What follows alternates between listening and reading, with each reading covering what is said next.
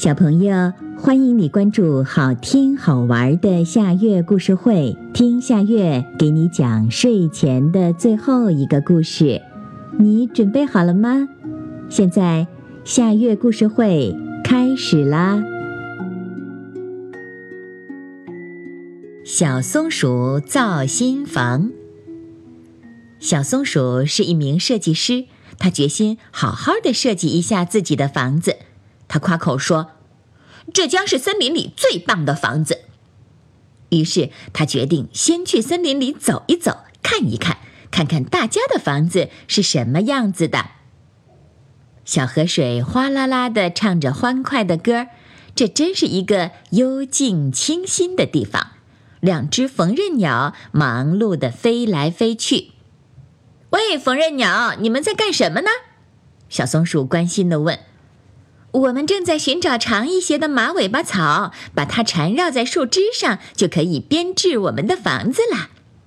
只见缝纫鸟把马尾巴草牢牢地拴在树枝上，又衔来一些羊毛、牛毛和结实的草，准备工作做好了，他们就用嘴衔来水洒在上面，用爪子不断地踩，一直到把新房子踩得结结实实的。新房子盖好了，远远看去就像是一个小灯笼。小松鼠兴奋地叫起来：“缝纫鸟，你们可真是缝纫高手呀！”谢谢你的夸奖，小松鼠。我们还要再去找一些羊毛，这样我们的房子就可以又避风雨又保暖。再见了，朋友。说完，拍拍翅膀飞走了。小松鼠一边招手，一边暗暗地想。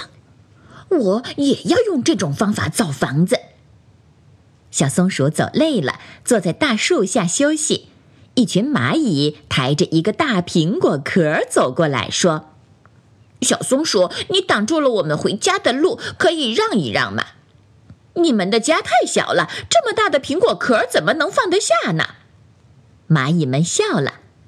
别看我们的洞小，其实里面大得很呢。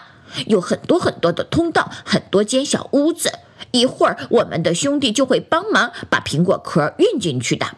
再见了，朋友。小松鼠一边招手，一边暗暗的想：我的新房子也要有很多房间。小松鼠继续往前走，看到远处的一群蜜蜂忙得团团转。小蜜蜂，你们的蜜罐可真漂亮。小蜜蜂们，你看看我，我看看你，哈哈大笑着说：“这可不是蜜罐，这是我们的新房子。我们这个大家庭都住在里面，每人都有一间六条边的小房间，相亲相爱不分离。”他想，我也要造一个六条边的小房子。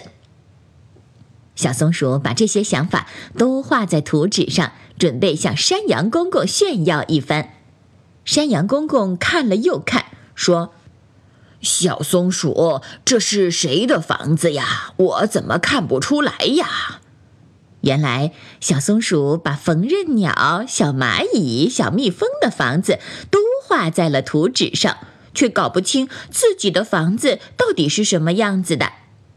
山羊公公说：“松鼠的家应该在松树的树杈上，那里又有松子儿，又安全。”小松鼠不好意思地低下了头，说：“我明白了，山羊公公最适合自己的房子才是最棒的。”山羊公公点点头，夸小松鼠是个聪明的好孩子。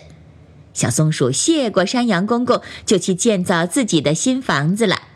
他选了一棵大松树，找来许多小木片和干苔藓，造了一间又大又舒适的房子。他还设计了一个像帽子一样的房门，又避雨又挡风。大家都说，小松鼠的设计真棒，这可真是森林里最棒的房子。好啦，今天的故事就到这里了。可是我还想听。你可以关注“好听好玩的夏月故事会”微信公众号，听故事，讲故事。小朋友。晚安。